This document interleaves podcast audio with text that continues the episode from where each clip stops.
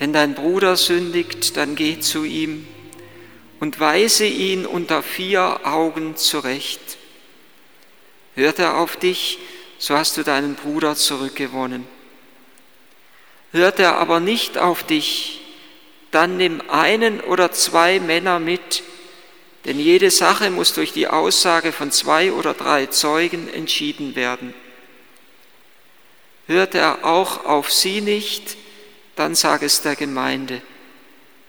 Hört er aber auch auf die Gemeinde nicht, dann sei er für dich wie ein Heide oder ein Zöllner. Amen, ich sage euch, alles, was ihr auf Erden binden werdet, das wird auch im Himmel gebunden sein. Und alles, was ihr auf Erden lösen werdet, das wird auch im Himmel gelöst sein. Weiter sage ich euch, alles, was zwei von euch auf Erden gemeinsam erbitten, werden sie von meinem himmlischen Vater erhalten. Denn wo zwei oder drei in meinem Namen versammelt sind, da bin ich mitten unter ihnen. Hört er auf dich, so hast du deinen Bruder zurückgewonnen. Und genau darum geht es. Genau darum geht es, die Schwester oder den Bruder zurückzugewinnen, sie gleichsam zurückzuerobern. So wie der Geliebte das Herz seiner Geliebte erobert, so muss es uns darum gehen, die Schwester und den Bruder zurückzuerobern für Christus. Sein Herz ist erobert worden von der Macht der Sünde und von der Macht der Dunkelheit. Es ist ausgeliefert, es ist gefangen und es ist gefesselt und es braucht einen, der kommt, um sie oder ihn zu befreien. Es braucht einen, der sie oder ihn herauslöst und der ihn oder ihr wieder die Fülle zum Heil und zum Leben eröffnet.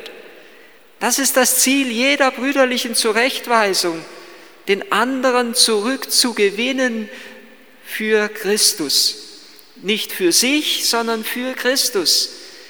Ihn nicht dazu bringen, dass er das Gleiche sieht, wie ich sehe, sondern ihn dazu bringen, dass er zu Christus findet.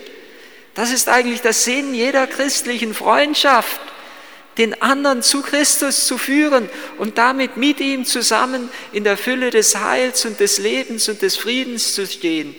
Und das ist das, was Jesus hier im Evangelium sagt, alle Kraft einzusetzen. Und wenn es dir nicht gelingt, dann nimm zwei oder drei andere mit, dass ihr es in Gemeinschaft versucht, sein Herz zu erobern. Und wenn es ihnen nicht gelingt, dann sage es der Gemeinde, dass es der ganzen Gemeinde darum geht, das Herz dieses Einzelnen zurückzugewinnen, weil es doch um das Heil dieses einzelnen Menschen geht.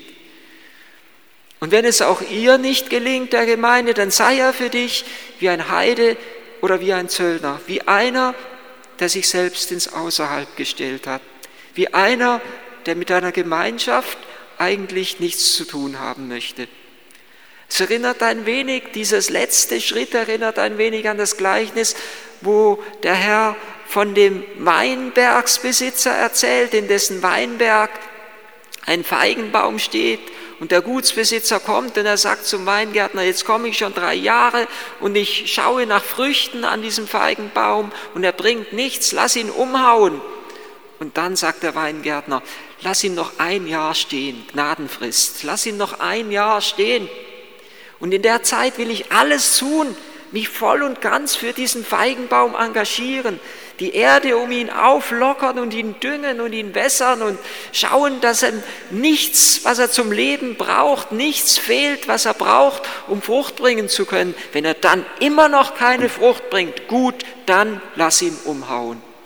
Eigentlich ist ein Zweifaches gesagt, dass das vollste Engagement von uns verlangt ist, dass es zugleich aber auch jenen Moment gibt, wo der andere sich der Gnade verweigert und wo ich dann nichts mehr tun kann. Ähnlich wie der Herr seine Jünger ausschickt, aussendet, als er sie aussendet und sagt, wenn ihr in einen Ort kommt und man euch nicht aufnimmt, dann geht weiter und schüttelt den Staub von euren Füßen zum Zeugnis gegen sie dann versucht nicht mit Biegen und Brechen alles dran zu setzen, nicht mit Wacht und Gewalt den anderen dazu zu zwingen, das zu glauben, was ihr glaubt, sondern dann zieht weiter.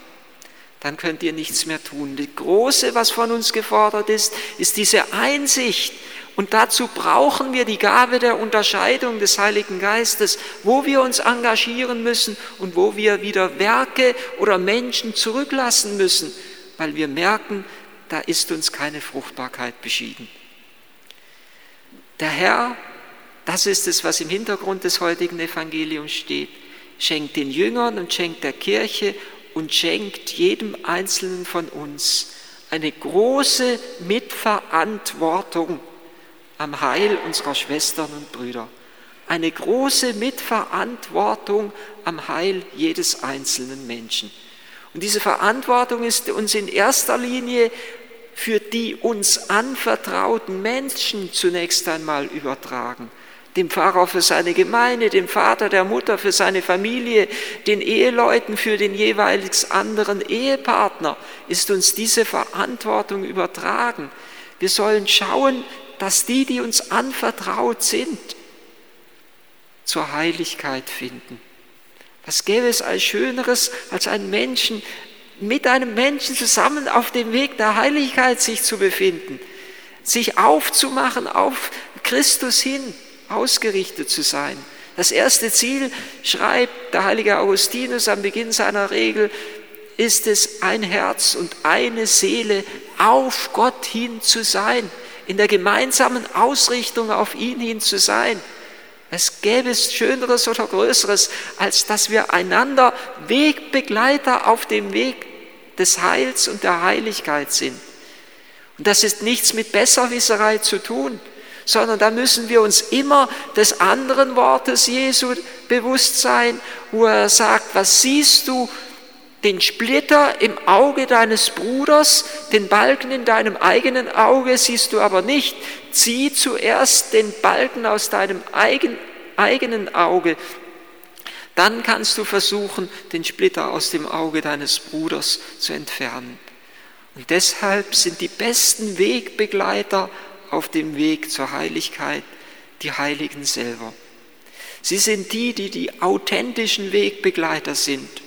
Sie sind die, die nicht durch Worte den anderen zurechtweisen, sondern durch ihr ganzes Wesen und Wirken, die durch ihr Leben hineinwirken in unser Leben.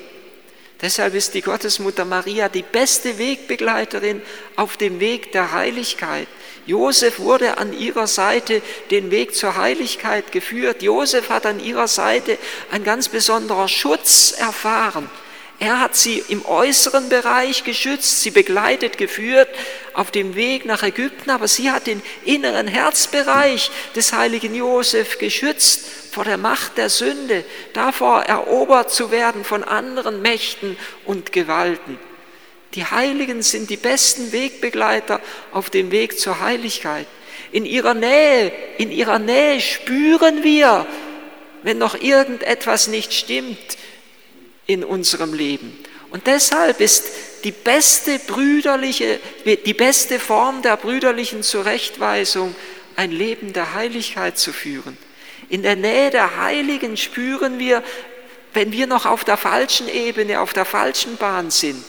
In der Nähe der Heiligen wird unser Eifer neu entfacht. Da sagen sie mir, Mensch, das möchte ich auch tun, was der getan hat. Da werden wir neu entzündet in unserer Liebe zu Gott und zum Nächsten.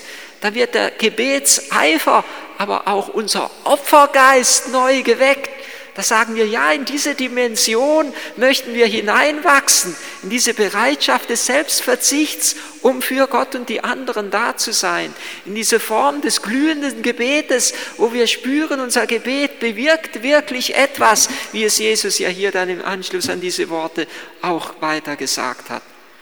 Deshalb ist dieses Evangelium von der brüderlichen Zurechtweisung zunächst einmal eine Einladung an uns selber, ein Leben der Heiligkeit zu führen und erst dadurch andere auf dem Weg der Heiligkeit begleiten zu können.